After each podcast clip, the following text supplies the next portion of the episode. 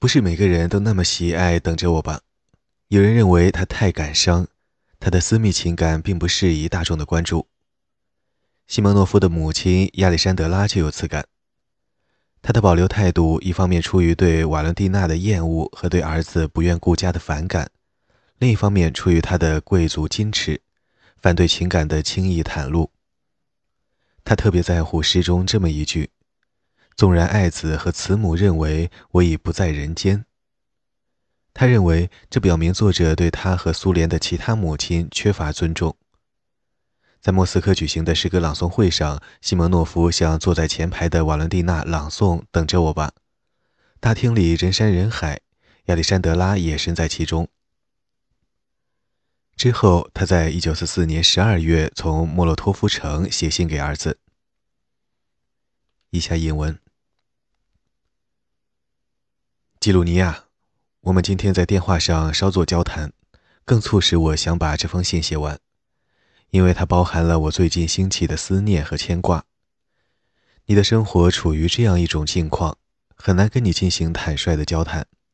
我们坐在专职司机开的汽车里，做断断续续的交流，无法诉说心里话以及我所感受和思考的东西。但我觉得仍需努力。所以，我亲爱的，我要讲出痛苦的真相。我要告诉你，你的私人生活令我担忧。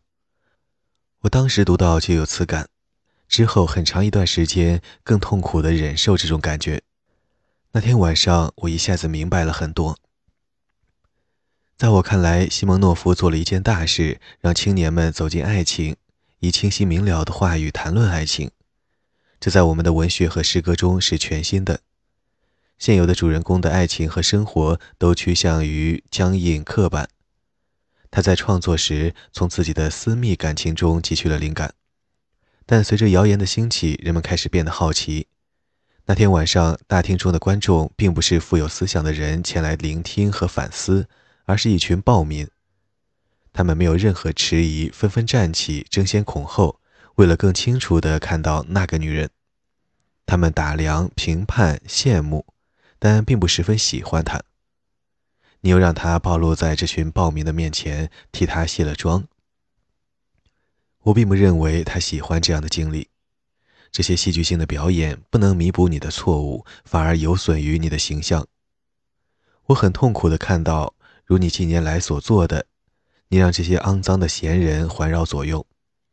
你既找不到自身的力量，也找不到对生活的洞察，来看透他们。你和他，他和你，这是我们过去几年中所听到的。在我看来，这些庸俗的表演中，只有利己主义和任性妄为，并没有真正的爱情。以上引文。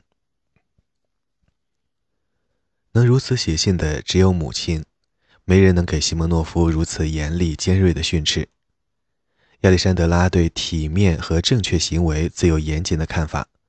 宛如一名教育家，还会毫不犹豫告诉他人该怎么做。他不赞成儿子与瓦伦蒂娜的婚姻。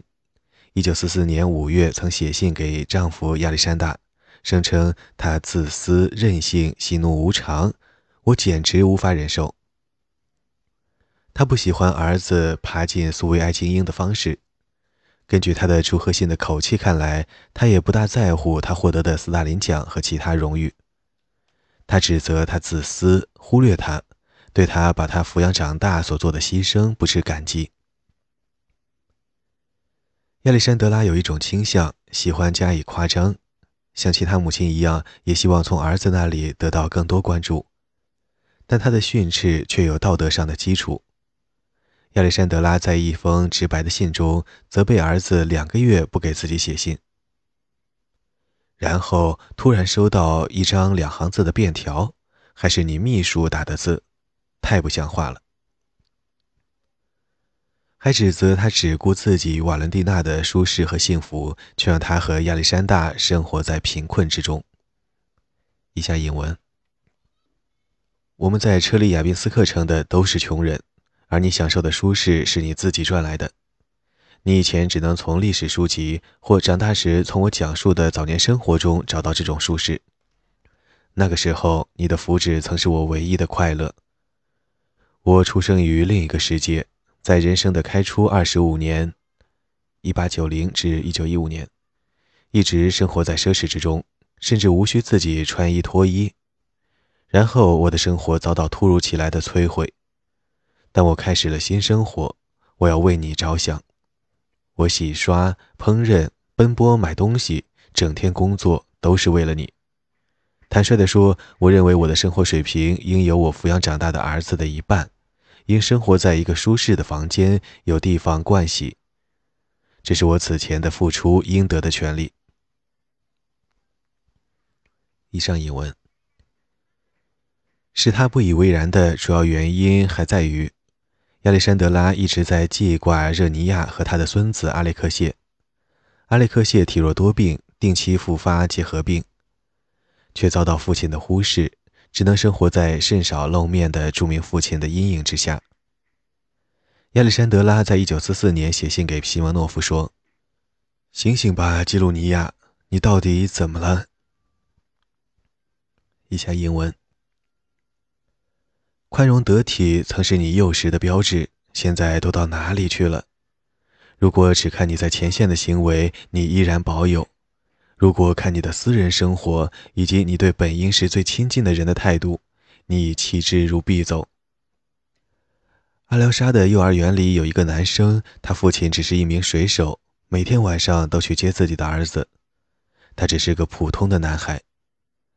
阿廖沙的精神素质正在迅速成长。你只要多关心阿廖沙一点，就可学做一个精神上更为富有的好人。有一天，他从幼儿园回来，宣布他有世界上最好的奶奶、最好的妈妈。然后思忖片刻后再说世界上最好的爸爸。基鲁尼亚，你的儿子依然相信你，在他可爱的稚嫩心灵中，对爸爸的信任依然存在。他希望有个爸爸，一个真正的爸爸。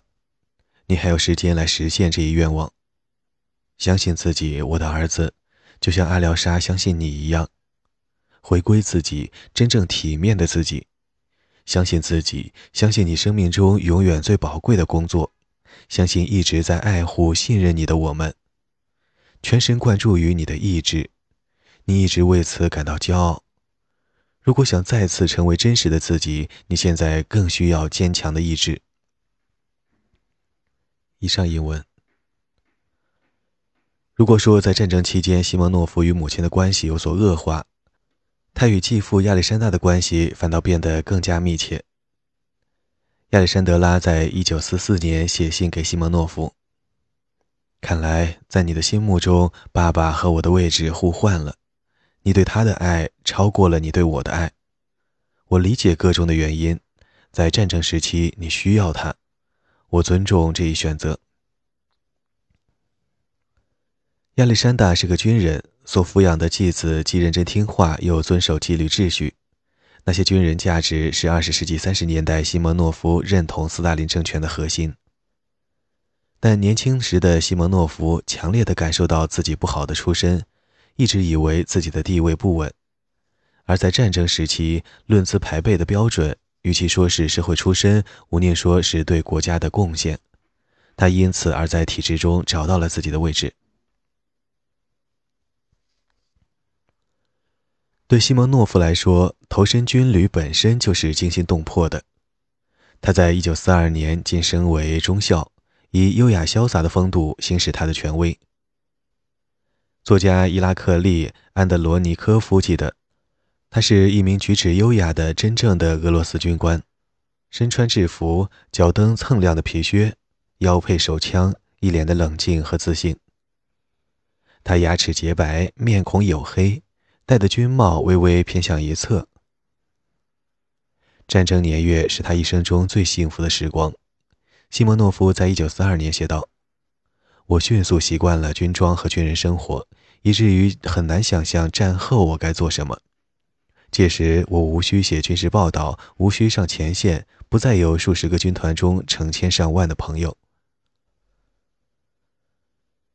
玛格丽塔·奥列格回忆，他在战争时期疯狂般的忙碌，他奔赴所有的重要前线，匆匆赶回莫斯科，赶紧写出报道，再赶去最危险的战场。他在莫斯科的时间永远不会超过一天，往往只有数小时，足以与朋友一起相聚喝酒。通过战争岁月，西蒙诺夫变得更加沉着冷静，证实了自己的勇敢，在性方面也信心倍增。他有许多情侣，包括玛琳娜·切奇涅娃，王牌轰炸机飞行员和苏联英雄勋章的获得者。据他后来的情侣说，西蒙诺夫对身穿军装的女子情有独钟，喜欢在他缴获来的纳粹旗帜上做爱。战争塑造了西蒙诺夫的整个世界观，他的价值观基于军事标准。他后来谈及军队像一座学校，在军队服役，让人们一生都记住要履行自己对社会的责任。没有这种严格意义上的责任感，就不能算是一个完整的人。西蒙诺夫在履行自己职责时仔细、勤奋、严守规则，几近冷酷无情的地步。他与人交往又会有霸气，在许多方面，他自己的行为模式变成了他的笔下人物，被引进俄罗斯的散文，即聪明的军官懂得当局命令的内在逻辑，认真付诸实现。战争结束后，他仍倾向于以战争时期的表现来评判他人。以下引文：不要抹黑他人的名字。但要了解其在黑暗中的行止。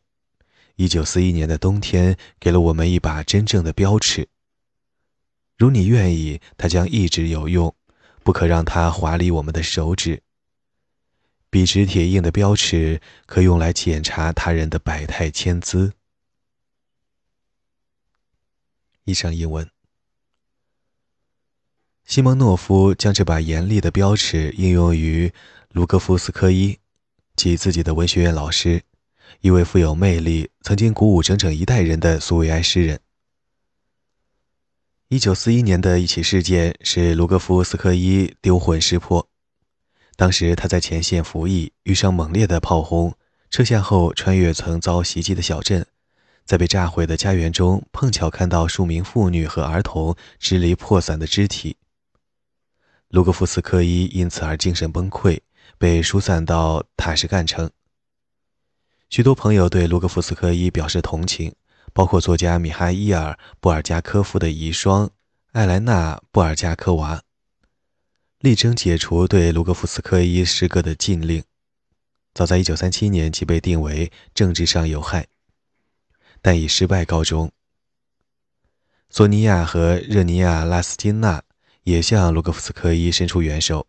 以真挚的感情和友谊给他写信。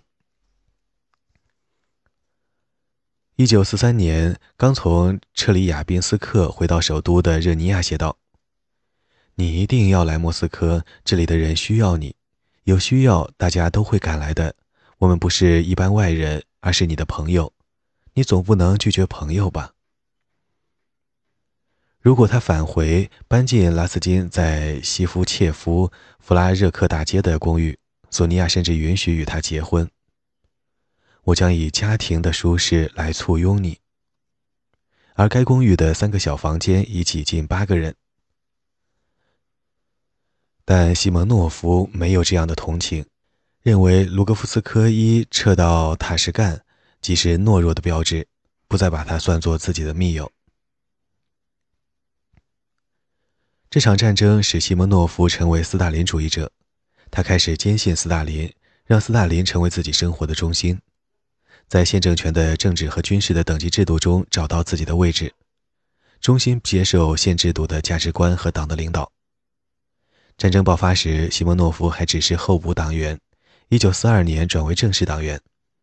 他后来解释说，他入党是为了想在战争事项上享有发言权。认为这是他作为军官的责任。他不认为没有党的领导仍能赢得战争。党本身就是集体力量，能够在战争条件下做出必要的决策和牺牲。他想成为这支力量中的一员。西蒙诺夫认同党，特别是其领导人，甚至让自己留起斯大林风格的胡须，头发背梳，嘴叼烟斗。据多尔马托夫斯基说，西莫诺夫并不抽烟斗，只是把它当做一种生活方式。西蒙诺夫主要通过写作来为党服务，他是一名优秀的战地记者，至少可与瓦西里·格罗斯曼和伊利亚·艾伦堡平分秋色。格罗斯曼因后来创作的小说在西方读者中更为知名，例如《生存与命运》，也是更为优秀的小说家，可能在道德上表现得更加勇敢。这与一般意义上的勇敢有所不同。西蒙诺夫从没逃离过激烈的战斗，报道了下列1942年的所有主要战役。在科赤半岛，苏维埃试图从德军手中夺回克里米亚，到了春天反成一场灾难。在布良斯克前线，红军七月丢失沃罗涅日，德军得以推向东南部，攫取乌克兰和顿河的粮食供应以及高加索的油田。在斯大林格勒，德军在八月发动第一次攻击，为了夺取这座苏维埃据点，投入了激烈的巷战。在高加索北部，德军十二月将苏维埃部队推至南部的克拉斯诺达尔城和奥尔中尼启泽。他唯一没做报道的是遭到两年围困的列宁格勒，但他去了摩尔曼斯克和阿尔汉格尔斯克的港口。一九四二年夏天，西方盟国根据租借法案提供的补给，开始通过英国的船舶抵达那里。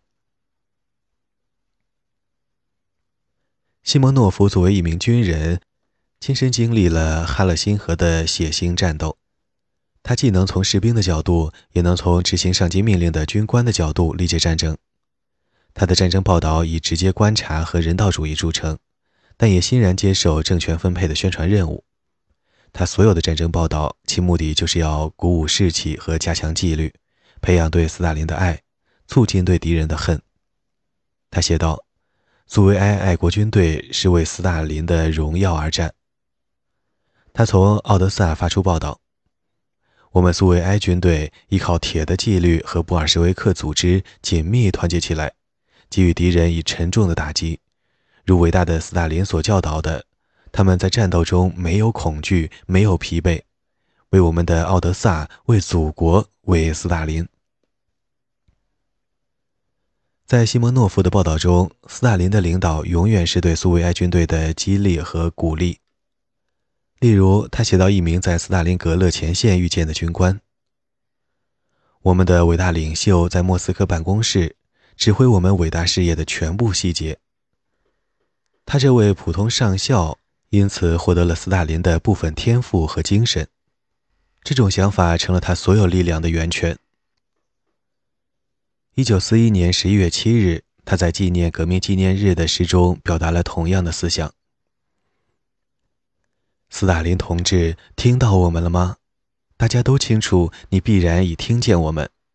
在这可怕的时刻，既不是儿子，也不是母亲，我们记得的第一人就是您。”西蒙诺夫对斯大林的信念是真诚的，在以后的岁月中，他从没表示否认。他在回忆录中承认，他的这首诗将巨大的意义赋予斯大林，但这是他的真实思想，没有丝毫的夸张。他的战争报道为政权敦促军队顽抗战斗的运动服务。一九四一年八月，苏维埃防线分崩离析，斯大林颁发无情的第二七零号命令。指责所有投降和被俘的都是祖国的叛徒。好几个高级将领被捕并遭枪决，包括西方面军司令德米特里·巴甫洛夫将军。他曾在战争爆发的最初几周竭尽全力，试图守住阵地，以稳住前线。被俘将士的妻子也是逮捕的对象，甚至连斯大林之子雅可夫的妻子也被捕，被送进劳改营。因为雅可夫于七月被德国人俘虏，西蒙诺夫接受并在一九四一年的报道中争辩：苏维埃防线分崩离析是某些将领的犯罪行为所引起的，他们充其量是一帮懦夫，而在最糟糕的情况下，则可能是德国间谍，枪决也是理所当然的。他还兜售这样的说法：最勇敢的战士，其阵亡的可能性反而最低。这只是神话一般的宣传，以鼓励军队在几乎注定一死的情境中战斗到底。除了向斯大林政权提供直接的服务，西蒙诺夫还在战地报道中追求另一目标，体现在他未发表的笔记和观察心得中，后来用于他伟大的战争小说《生者与死者》。他是一名苏维埃爱国者，又是苏联胜利的坚定信徒，想从人民的行动、思想、情感中找出必将胜利的征兆。